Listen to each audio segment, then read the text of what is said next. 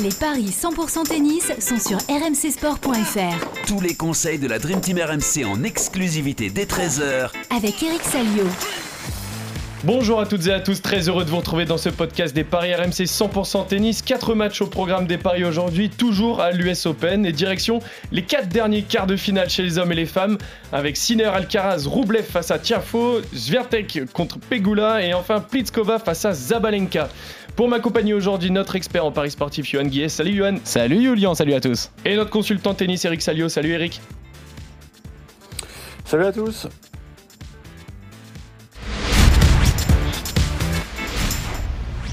Bon Eric, hier on va dire que ça s'est merveilleusement bien passé pour notre française euh, Caroline Garcia qui a battu Coco Gauff et qui s'est qualifiée pour la première fois en demi-finale de son histoire en Grand Chelem. C'est le principal.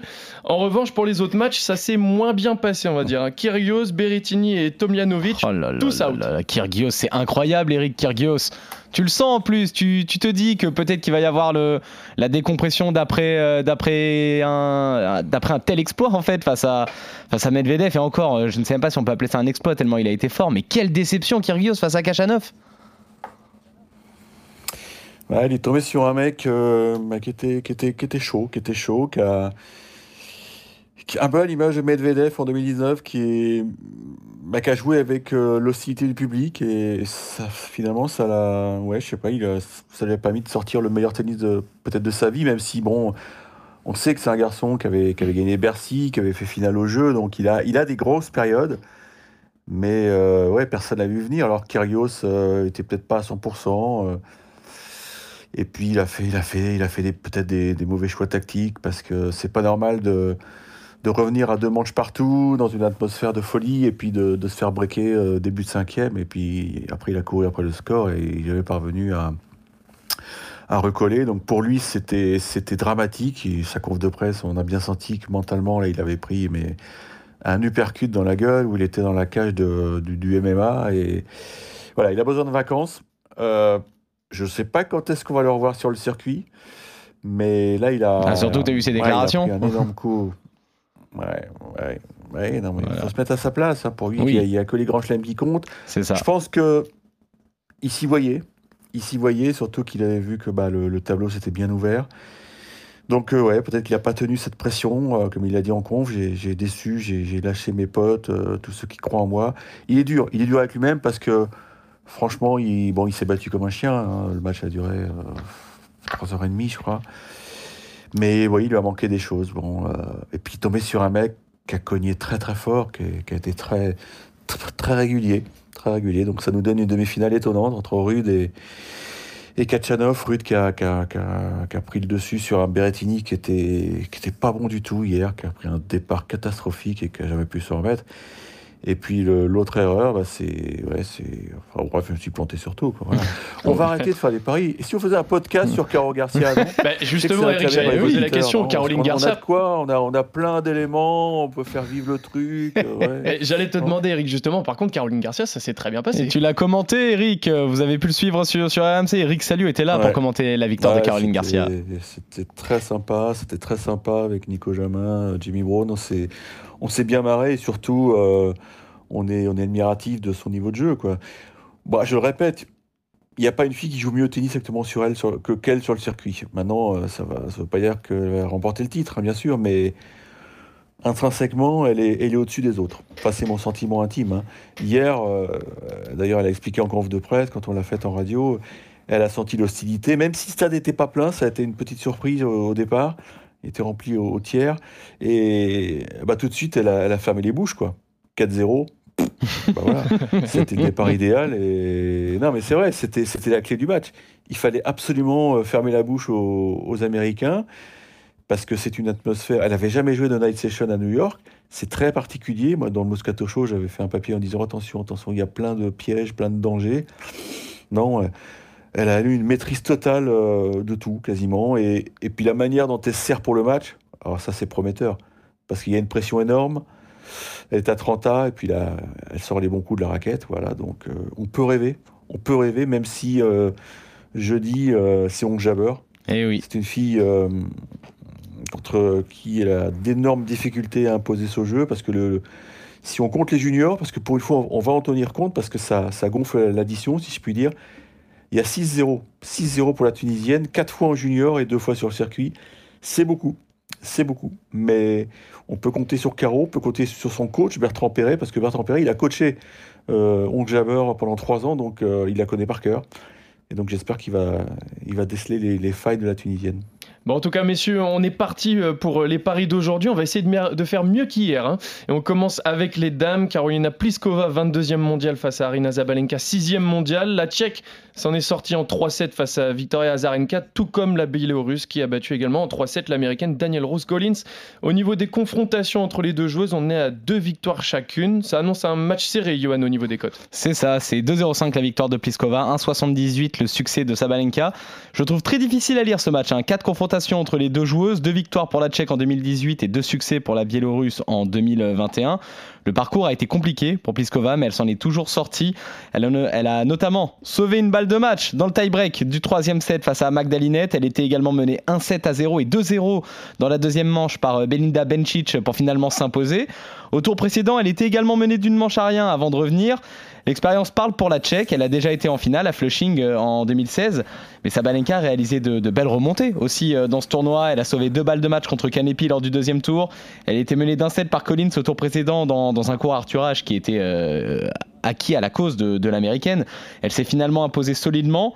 L'année dernière, elle avait atteint la demi-finale à Flushing, justement battue par Leila Fernandez. Là, Eric, je t'avoue que c'est une rencontre qui est, qui est presque illisible. On a vu que Sabalenka a demandé un temps mort médical à un moment pour une gêne à la cuisse face à Collins. Est-ce qu'il y a plus au niveau de ça ou est-ce que ça va? Ouais, je t'avoue que j'ai pas enquêté là. Sur, je, sais pas, je, je- je suis plutôt sur Caro. Hein. Je peux tout dire sur son état euh, physique, mais sur Pliskova, euh, je t'avoue, euh, sur euh, Zabalenka. Non, euh, bah, vous l'avez dit, c'est un match qui est, qui est étonnant parce que c'est deux miraculés. Oui. Deux miraculés, deux filles qui ont sauvé des balles de match. Alors, Zabalenka contre euh, Kanepi, c'était presque grotesque parce qu'elle était menée 6-1, 5-2. et, et tu voyais pas comment elle aurait pu renverser le truc. C'était sur un petit cours, je me souviens, j'avais jeté un œil, j'avais vu sauver des balles de match.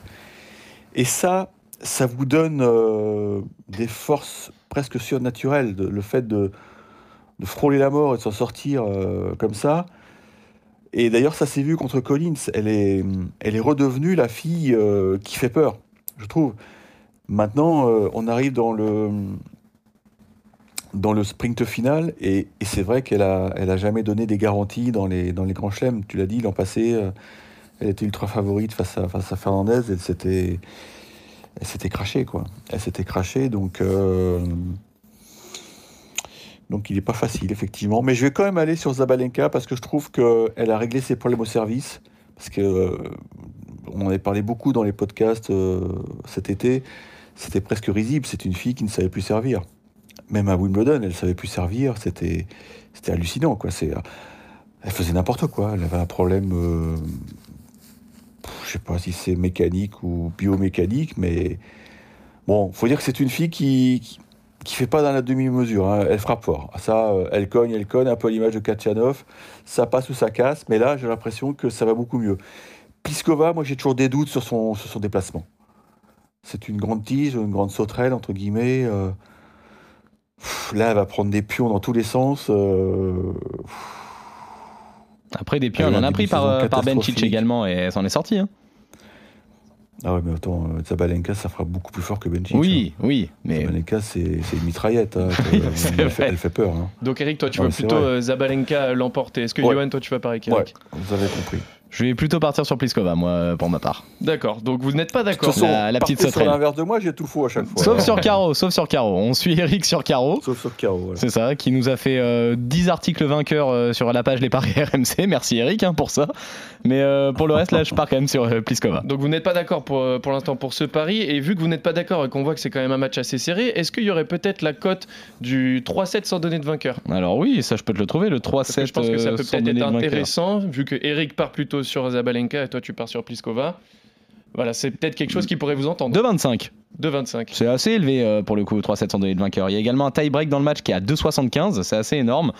euh, vu les côtes euh, sèches, vaut mieux s'en tenir aux côtes sèches, euh, je pense. D'accord. Donc on va partir tout de suite sur le, deuxi- le dernier pardon, quart de finale chez les dames qui oppose la numéro 1 mondiale Iga Swiatek à la numéro 8 mondiale Jessica Pegula. La polonaise qui s'est fait peur au tour précédent face à Julie Niemeyer et en perdant le premier set avant de gagner les deux autres. Pour l'américaine, ça a été plutôt tranquille hein, face à Kvitova. Elles s'étaient rencontrées toutes les deux à Roland Garros cette année au même stade des quarts de finale. Swiatek s'en était sortie. Est-ce qu'elle part également favori, Johan, pour ce match? Oui, elle part euh, assez largement favorite. hein. Elle est à 1,45, c'est 2,80 euh, la victoire de, de Pegula. Il y a également une confrontation à, Miami cette année, encore une fois remportée par euh, Swiatek. Elle s'est faite peur, la polonaise, au tour précédent. Tu l'as dit, Julian face à Niemeyer. elle est passée totalement à côté de son premier set et elle était même breakée au début du deuxième. Mais elle a déroulé par la suite en lui mettant même euh, une bulle à l'allemande hein, dans, la dernière manche. Euh, avant ça, elle avait été très solide. hein. Trois succès en deux sets contre Paolini, Stevens et, Davis. Après son énorme série de victoires, elle avait connu euh, un petit passage à vide, mais elle semble retrouver son niveau, euh. Là, elle affronte une adversaire en forme, tu l'as dit également, euh, Julian. Pegula, c'est 10 victoires pour 3 défaites dans cette tournée nord-américaine. Éliminée en demi à Toronto par la future vainqueur Simona Alep. Éliminée en quart à Cincinnati par la future vainqueur Caroline Garcia. Parcours très solide à Flushing avec un seul set perdu en 4 matchs face à Golubic, Sasnovic, Yuan et euh, Kvitova. C'est la dernière américaine du tableau. On peut se douter que le cours sera totalement acquis à sa cause. Maintenant, Eric, est-ce que le public peut être un argument quand on sait que Ziantec en a déjà éliminé deux américaines auparavant? Ouais, ouais, alors ça dépend, euh, ça dépend de l'implication du public, parce que je vous le disais, euh, En plus. hier, euh, hier quand, quand Caro a débuté son match contre Coco, il y avait, c'était pas une ambiance de folie, hein, euh. donc ça va dépendre un peu de, de la météo, parce que je pense qu'hier les, les spectateurs ont été très embêtés par les conditions météo, il pleuvait, donc il y avait pas mal de problèmes de trafic pour venir de Manhattan, parce que le stade est, est assez loin, c'est, on est dans, dans l'état du Queens. Écoute, je, je vais vous tenir un raisonnement totalement débile. Je, je vais faire mon pari en fonction de l'éventualité, de la possibilité de, enfin, l'éventuel adversaire de Caro en finale. Voilà. Ah Je me dis Ah. que pour la beauté du sport, ce serait bien qu'elle joue Swiatek en finale. Effectivement, jouer la et comme 1 elle l'a battu, et comme elle l'a battu euh, chez elle en finale à Varsovie, euh, non, c'était pas en finale, si? Si, c'était en finale. Non, c'était non, c'était pas en finale à Varsovie, c'était pas en finale. C'était pas en finale, Non, c'était en, quart. C'était en quart de C'était en finale. quart. mais- Enfin, bref, elle l'a battu, ça vous me le confirmez. hein, Oui, l'a ça, on te le confirme, elle a battu Oui, Swiatek. elle l'a- oui. elle l'a battu.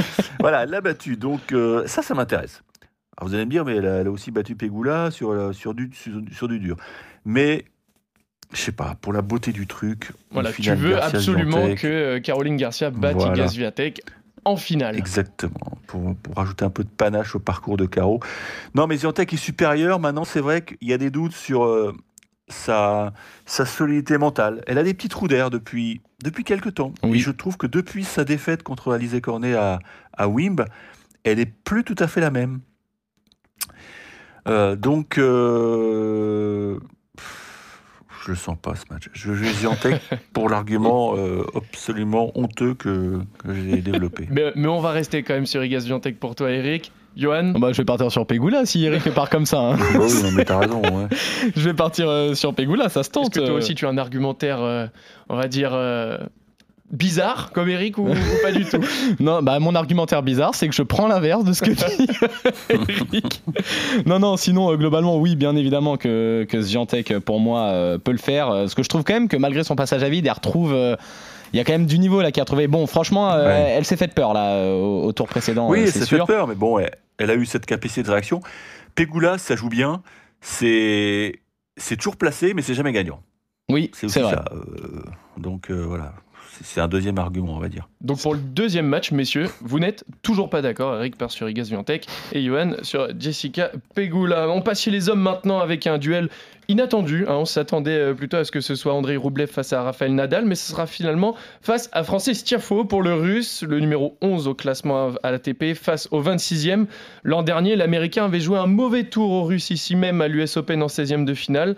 Alors est-ce que Roublev va prendre sa revanche ou alors est-ce que Tiafoe va surfer sur sa grande forme depuis le début du tournoi?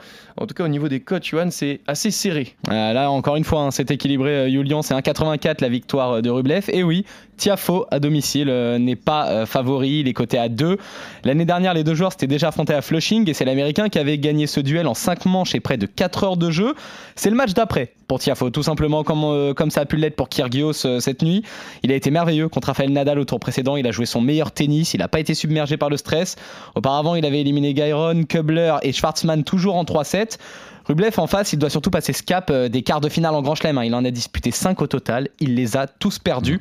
Le dernier, c'était à Roland Garros cette année, battu par Marine Silic. Euh, mais au tour précédent, il a fait fort quand même. Il a battu euh, Cameron Norrie, une victoire en 3-7 et à peine 2 heures de jeu. Il a largement dominé le Britannique. Là, Eric, ça peut paraître compliqué car on a deux joueurs qui rêvent d'atteindre le dernier carré d'un grand chelem euh, pour la première fois de leur carrière. La question qu'on peut se poser, du coup, forcément, c'est est-ce que Tiafo va être en grande forme après son succès face à Nadal ou est-ce qu'il pourrait accuser le coup? Bah, T'as tout résumé, il y, a plein d'inconnus autour de ce match. Euh, c'est vrai que Tiafo était submergé par l'émotion parce que pour lui, battre un Rafa, comme il le disait, bah, c'est unique, hein, il pourrait dire ça euh, à ses enfants. C'est une histoire fabuleuse. C'est un, un, conte de fées américain, comme, les Américains les aiment, puisque c'est un garçon euh, voilà, qui est issu d'une famille euh, qui n'avait pas beaucoup de sous. Euh, le père s'occupait de, de l'entretien d'un club dans le, au nord de, de Chicago. Et, et le môme, bah, voilà, il est tombé dans la marmite de tennis. Et, c'est comme ça qu'il qu'il peut nourrir sa famille maintenant, parce que voilà, il arrive à un statut. voilà, il a réussi sa vie, on peut le dire. Maintenant, il veut plus. Il veut plus. Et ça, on le comprend. Et, là, il aura vraiment le, soutien du public euh, à 100%. Parce que, franchement, il y a deux jours, c'était une belle ambiance, bien sûr, mais j'étais au bord du cours et tu sentais que le public voulait un cinquième set déjà. Donc, ils ont poussé Rafa pour, pour qu'il redresse la tête. C'était pas, tu vois, c'était pas du tout hostile. Là, là, ça va être différent. Et puis je pense que Roublev, euh, il a dans sa tête cette malédiction. Est-ce qu'il va faire sauter le, verrou, le verrou des quarts de finale? Parce que c'est un garçon à qui on prédisait un avenir flamboyant. Federer avait, fait, avait eu des, propos élogieux quand, une fois euh, l'avait battu à Cincy il y a très longtemps. Il disait ce mec-là, avant, il, je vais pas dire que c'est sous-entendu, il va, il va en gagner euh, plusieurs, mais il parlait bien de majeur. Mais mentalement, il a, il a des petits soucis, Roublev. Saison difficile. Peut-être que là, effectivement, c'est le droit de sa vie, un peu à l'image de Kachanov. Mais moi, j'ai toujours des doutes sur, euh, sur son service, notamment sa deuxième balle. Je, trouve franchement que Nori a, joué comme un cochon il y a deux jours. Je ne dis pas ça parce que j'avais joué Nori, mais il a été mauvais, mais vraiment mauvais, notamment en retour de service. Tiafo, il retourne très bien. Il a, il a presque plus de failles dans son jeu, ce mec-là. Hein. Franchement, sa balle va très très vite. Moi, je joue Tiafo. Tiafo pour Eric. Tiafo pour Johan aussi? Complètement d'accord avec euh, l'argumentaire pour, euh, pour, une fois, vous êtes d'accord tous les deux? Eh oui. Donc, euh, c'est dangereux ça. Ouais, c'est justement, c'est justement ce que j'étais en train de me dire. Ça se trouve, voilà, c'est ce pari-là qui, qui passera pas. Mais pour l'instant, au moins, vous êtes tous les deux d'accord sur Francis Tiafo. Peut-être qu'André Roublev a toujours, on va dire, un petit peu de mal à passer ce cap des quarts de finale. Enfin, on termine par un duel, peut-être le futur hein, du tennis international. Yannick Sinner, 21 ans et 13e mondial face à Carlos Alcaraz, 19 ans, 4e à l'ATP. Sinner qui a battu Ivashka au tour précédent et Alcaraz qui s'est débarrassé de Silic. Avantage Alcaraz au niveau des cotes, Johan, qui, je le rappelle, peut devenir numéro 1 mondial à l'issue de ce tournoi, ce qui ferait de lui, si je ne me trompe pas, le plus jeune numéro 1 mondial de l'histoire. Euh, c'est possible, tu nous le confirmes tu, ça, tu peux me confirmer, Eric? Je confirme, ouais. Plus jeune numéro 1 de l'histoire. Tu l'as dit, hein, Julian, c'est euh, le duel de la nouvelle euh, génération. Il y a eu quatre confrontations entre les euh, deux joueurs. On en est à 2-2. L'Espagnol a gagné les, deux premiers, les deux premières, pardon, mais l'Italien a remporté les deux autres cette année, une sur gazon à Wimbledon et une sur terre battue à Umag. C'était en finale d'ailleurs. Donc il y a peut-être un petit ascendant euh, psychologique pour Sinner, même si je ne suis pas franchement convaincu euh, à Flushing. Je trouve un peu poussif. 5-7 contre Altmaier au premier tour, 5 manches également face à Ivashka en, 8ème. Il avait aussi eu besoin de 4-7 contre Nakashima. Il fait beaucoup de fautes directes, euh, l'Italien. 55 hier face à Ivashka. alors en face, évidemment, Alcaraz en fait beaucoup aussi. Hein. Il a eu un jeu, il a un jeu très offensif, il prend beaucoup de risques. Lui aussi, il a eu besoin de 5-7 pour battre Marin Cilic, mais bon, j'ai trouvé que c'était une rencontre fantastique. Les deux se renvoyaient coup pour coup. Il doit quand même régler la mire, l'Espagnol. À côté de ça, évidemment, il y a des coups formidables de chaque côté. On peut pas le nier. Il y a de la fougue, il y a de l'envie. J'aurais tendance à avoir un match assez long entre les deux joueurs. Est-ce que tu vois potentiellement un duel en 5-7, Eric? Voilà, tout est possible. hein. C'est vrai que ces, mecs, ils, ils se connaissent depuis, euh, depuis, depuis très longtemps. Ils se côtoient chez les jeunes. Euh, je crois que leur premier match, c'était dans un challenger en, en Espagne. Et là, on s'était dit, oh là là, ces deux-là, on va les retrouver euh, très haut, très vite. Et voilà, ça c'est confirmé. Ils ont une trajectoire un peu, un peu identique. Euh, c'est vrai que Sinner, euh, il, a, il a laissé beaucoup de gomme hein, dans, dans ce tournoi. Et on sait qu'à Flushing, euh, il, faut quand même ménager sa monture. Et bon, il n'a pas fait ce qu'il fallait. C'est un garçon qui a, qui a- Bon, même si à Oumag, il a très bien joué, mais je sais pas, il me laisse encore sur ma faim. Je trouve que il a un côté robot qui peut, qui peut être euh, embêtant quand, quand tu joues un mec aussi créatif que, que Alcaraz. Et c'est vrai qu'Alcaraz a un autre avantage, c'est que euh, il sait ce que c'est une night session sur le H. Sinner, il, va, il va découvrir le truc, hein, et ça peut lui faire drôle. Alors, euh, je- je- au passage, je trouve quand même que c'est dommage que ce genre de match se termine à 2 deux heures du mat, comme Oui. c'était le cas il y a deux jours. Là, le- Alors, je sais que les Américains, bon, bah, voilà, c'est ça, il faut s'y habituer, mais il faut souhaiter que la- la- la- le match féminin dure pas trop longtemps, parce que sinon ça peut nous emmener au bout de la nuit. Écoute, euh, il y a aussi euh, la pression, et peut-être un peu plus sur Alcaraz, parce qu'il sait que il peut décrocher le maillot jaune, là, la place de numéro mondial. Tu te Il y a beaucoup à d'attentes 19 autour de lui. Ce serait énorme. ce serait énormissime qu'à 19 ans, il décroche le truc. Maintenant, euh, en termes de jeu, c'est vrai que je suis un peu plus euh, séduit, on va dire, peut-être même fasciné par, euh, par ce, Alcaraz, parce qu'il fait des trucs euh, hallucinants. Il a une vitesse de jambe qui est, qui est prodigieuse. Et je pense que par rapport au grand compas de Sinner, qui parfois, moi, je le trouve un peu maladroit, tu sais, on dirait une sorte de de, de flamant rose qui a, qui a du mal à marcher sur ses, sur ses pattes. Non, mais c'est vrai. La sauterelle, le j'adore. flamant rose, j'adore. Non, mais j'ad- j'adore, j'adore Sinner. Moi, je, je trouve qu'il a une frappe, il a peut-être la frappe de balle la plus clean du circuit. Quoi. Oui. C'est admirable. C'est... Et là, on voit toute la patte de Riccardo Piatti qui, qui l'a façonné pendant des années. Euh, ils ont bossé comme des dingues pour, pour arriver à ce produit. Bon, maintenant, Sinner n'est plus là. Ils, sont entourés d'un autre coach. On sait que Darren Cahill est dans le coin, dans le box, pour, euh, pour l'aider justement à franchir le cap. Mais je vais quand même garder un petit avantage à, à Alcaraz. Et effectivement, je sens le monument. Je vais jouer Alcaraz en 5. Ouh. Et ben justement, tu choisis la créativité, on va dire, Eric, euh, Voilà. comme euh, voilà sur ton argumentaire. Et justement, Johan, en 5-7, est-ce que on aura une possible cote? Bien sûr, déjà le 5-7 sans donner de vainqueur est à 3-15, c'est énorme. Alcaraz en 5-7, c'est à 5. Et je vais suivre Eric en me montrant un petit peu plus mesuré. Je vais proposer Alcaraz en 4 ou 5. Et là, c'est coté à 2-20. Eh ben, ce sont Ouais, deux, de deux, ouais. ex- deux excellentes cotes en tout cas. En Bah, non, n'oublions petit bras. que euh, Sinner a fait mal à Alcaraz ces derniers temps parce qu'il y a eu Oui. Modon, il y a eu Umag Oui. et c'était net, hein, sans bavure. Hein. C'est sûr. Donc, au moins- euh, c'est pour ça que ouais, ça peut être un match très long, effectivement. Mais au moins, pour l'instant, vous êtes d'accord sur Alcaraz tous les deux, comme vous êtes d'accord sur Frances Tiafo tous les deux. Par contre, il y a du désaccord. Zabalenka pour Eric, Pliskova pour Johan, Sviantek pour Eric, Non, mais- Pegula pour Johan. Excusez-moi, mais je vais reprendre mon argumentaire bidon, débile de, de tout à l'heure pour Garcia. Maintenant, je pousse pour une finale Alcaraz-Rude parce que ce serait un match avec la place numéro 1 en jeu. Voilà, c'est ça on veut du sang. Voilà, on aura du spectacle chez les féminines et chez les masculins. En tout cas, merci beaucoup, messieurs. Merci à tous de nous avoir suivis. On se retrouve demain pour d'autres paris sur RMC. Salut à tous! Salut à tous.